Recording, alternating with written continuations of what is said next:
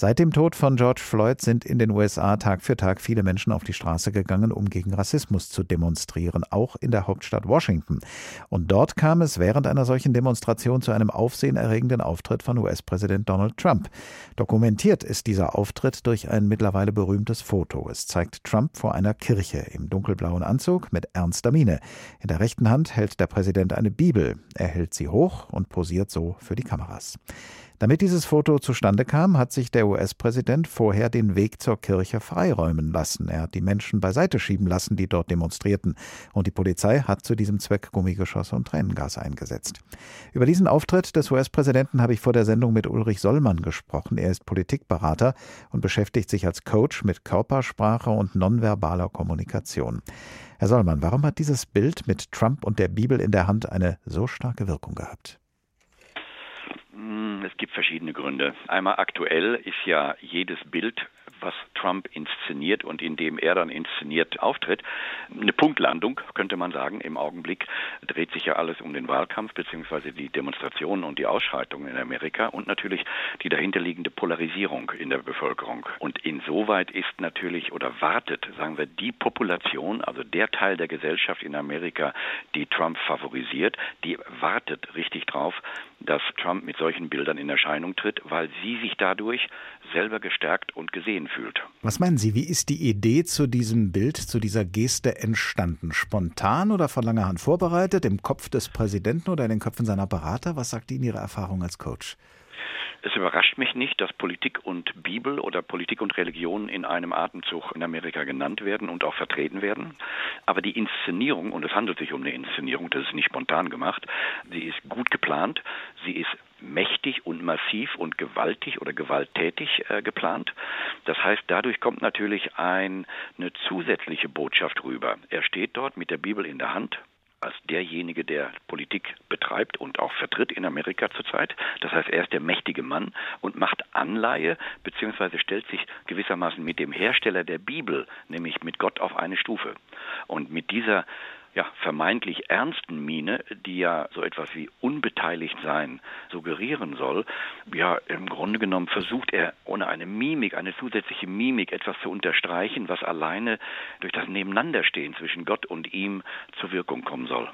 Wenn dieser Auftritt, wie Sie sagen, inszeniert war, dann hieße das ja, dass das Bild, das dabei entstanden ist, gestellt gewesen ist, nicht natürlich. Unter welchen Umständen und warum hat es trotzdem die gewünschte Wirkung auf das Publikum? Seit einigen Jahren brauchen die Medien nicht mehr nur, ich sag mal, Bilder so, wie sie im Leben gemacht werden und das Leben abbilden, sondern heute geht es darum, wahrnehmbare Bilder zu produzieren oder Bilder zu produzieren, die im Gedächtnis hängen bleiben.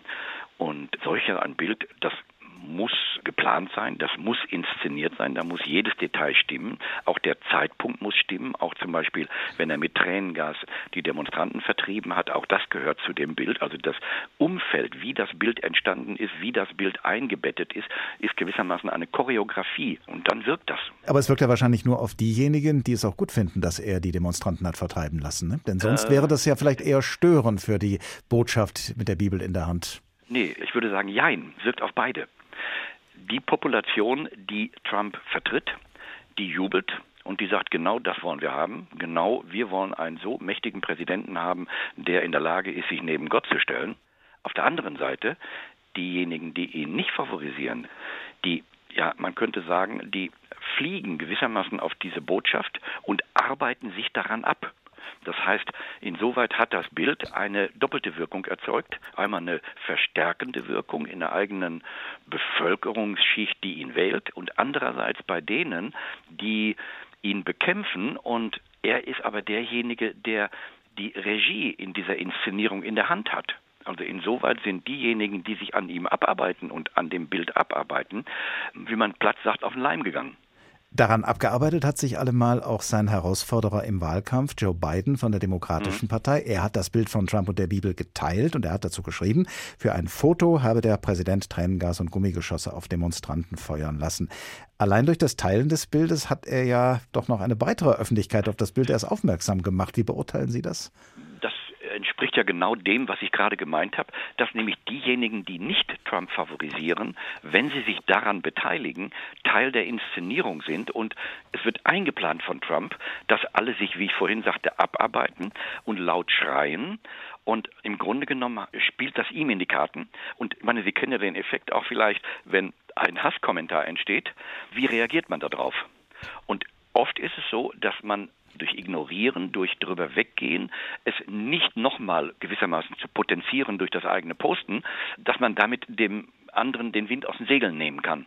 Und das hat Joe Biden nicht geschafft. Wäre das also auch Ihr Rat an Joe Biden gewesen, wenn er Sie denn gefragt hätte, am besten das Bild zu ignorieren und äh, gucken, dass sich der Hype dann irgendwann legt? Ja, ja.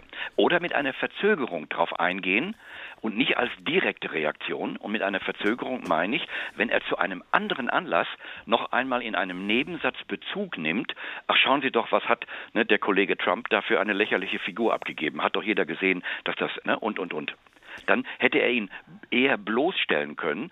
Und das kann Trump nicht vertragen. Also er will nicht ausgelacht werden, er will nicht bloßgestellt werden. Und über die Schiene kann man ihn eher kriegen, weil man ihn dann nämlich an seinem Narzissmus, an seiner Arroganz und an seiner Selbstgefälligkeit packt. Aber an der Aktion selber, da arbeitet man sich ab und Trump reibt sich die Hände.